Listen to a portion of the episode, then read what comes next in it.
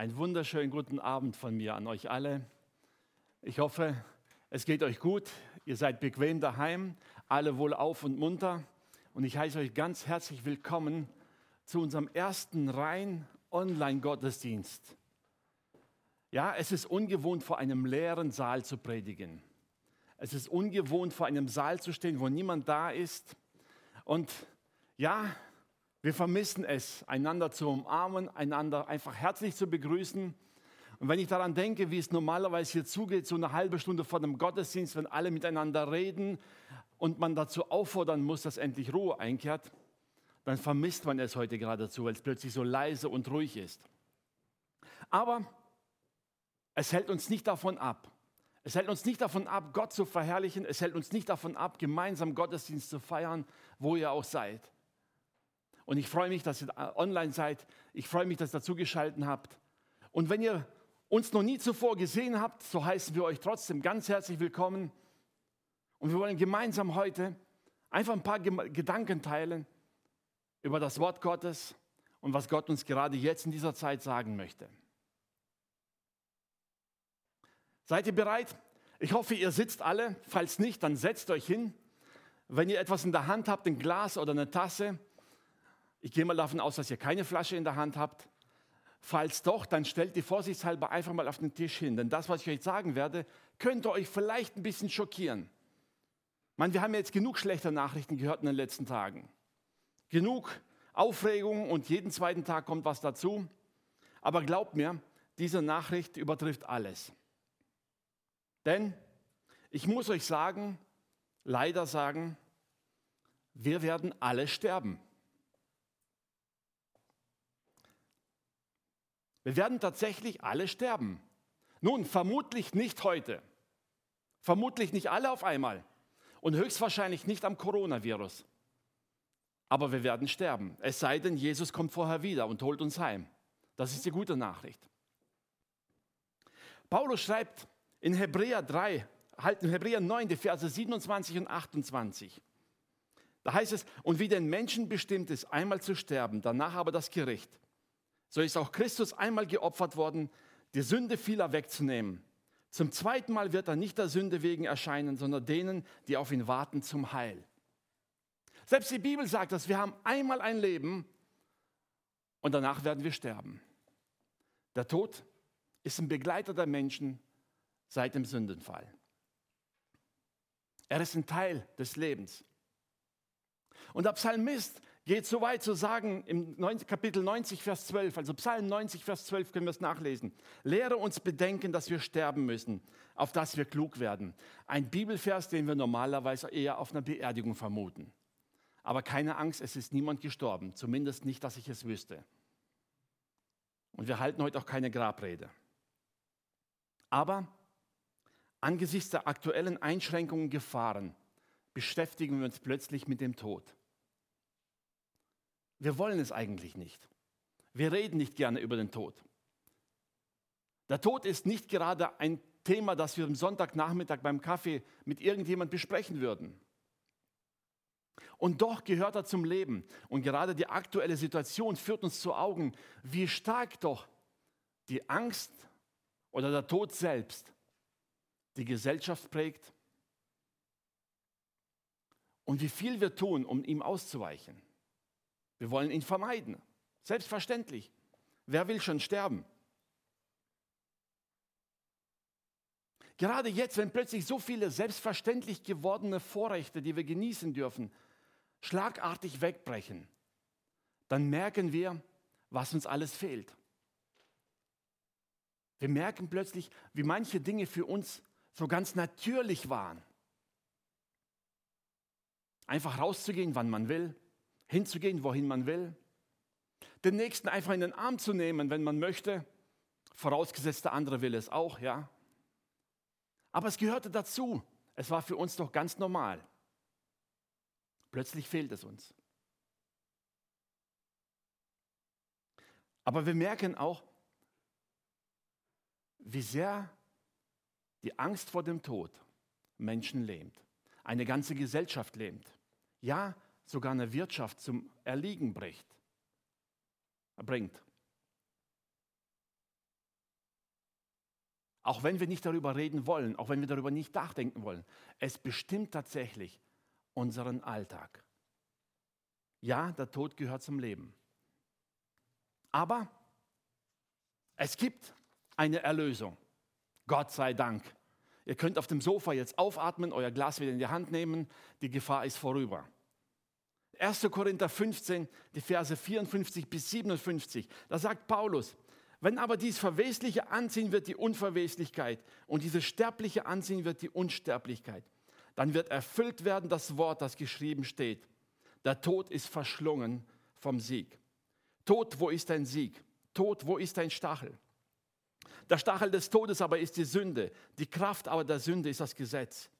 Gott aber sei Dank, der uns den Sieg gibt durch unseren Herrn Jesus Christus.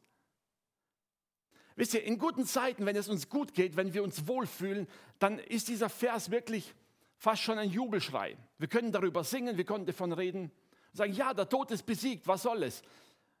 Bis so eine Krankheit plötzlich vor der Tür steht oder uns droht und dann merken wir, dass etwas zu sagen und etwas zu leben doch sehr unterschiedlich sein kann. Aber Paulus sagt hier ganz klar, der Tod ist besiegt, er hat keine Macht mehr über uns. Heißt das, dass wir nicht sterben? Nein, unser Leib ist weiterhin vergänglich. Er ist nicht für die Ewigkeit geschaffen. Ich weiß nicht, wie es euch geht, aber ich merke langsam so manche Dinge, die einfach nicht mehr so laufen wie früher. Ja, es ist vergänglich. Und manches dieser Vergänglichkeit versuchen wir auch ein bisschen zu vertuschen und kaschieren, damit es nicht ganz so nach außen auftritt. Aber es gehört dazu. Und dennoch sagt Paulus hier, der Tod hat keine Macht mehr über uns. Was heißt das? Es heißt letztendlich, die Angst vor dem Tod beherrscht uns nicht mehr. Wir leben nicht mehr in der Sünde dieser Welt. Wir leben nicht mehr in der Sünde, die den Tod mit sich bringt. Und ich sage es so gerne, wisst ihr, der Tod ist bereits in der DNA der Sünde verankert. Aber wir sind frei davon, weil Christus uns erlöst hat. Wir brauchen keine Angst mehr davor zu haben. Nun, wie überall passiert es auch hier, dass manche Menschen dann meinen, okay, wenn diese, der Tod keine Macht mehr über mich hat, kann ich ja machen, was ich will. Mir kann ja nichts mehr passieren. Ich möchte mal unser Leben, unser Leib von einer anderen Sicht betrachten. Die Bibel sagt nicht, dass wir mit unserem Leib machen können, was wir wollen oder mit unserem Leben. Denn es gibt eine zweite Verantwortung. In 1. Korinther Kapitel 6, die Verse 19 und 20, da schreibt Paulus, oder wisst ihr nicht, dass euer Leib ein Tempel des Heiligen Geistes ist und der in euch ist und den ihr von Gott habt und dass ihr nicht euch selbst gehört. Ihr seid teuer erkauft, darum preist Gott mit eurem Leib. Wenn ich mit meinem Leibe, den Gott mir gegeben hat, Gott preisen soll, dann kann ich nicht damit leichtsinnig umgehen. Auch nicht in Bezug auf Krankheit oder irgendeine Gefährdung. Wisst ihr, es macht einen großen Unterschied, ob ich mein Leib hingebe als Opfer, wie Paulus an die Römer schreibt, um Gott zu dienen und ja, vielleicht auch in manchen Ländern dieser Welt mein Leben verliere. Es ist etwas anderes, als wenn ich den Leib leichtsinnig einsetze.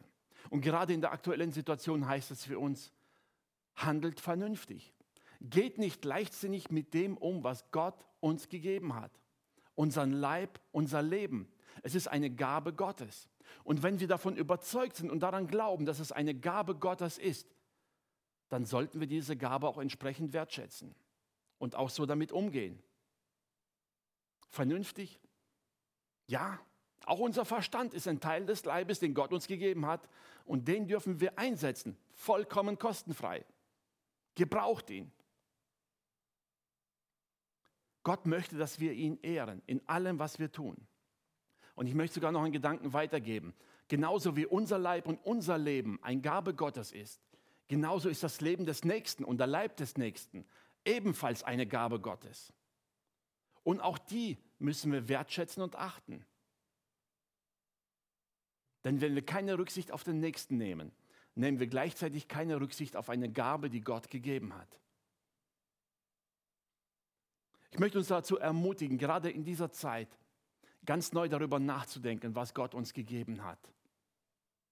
Ja, Irgendwann, wenn Jesus nicht vorher wiederkommt, werden wir dennoch sterben. Aber das Leben, das wir haben, das wollen wir auskosten, das wollen wir nutzen und ihm dadurch Ehre bereiten.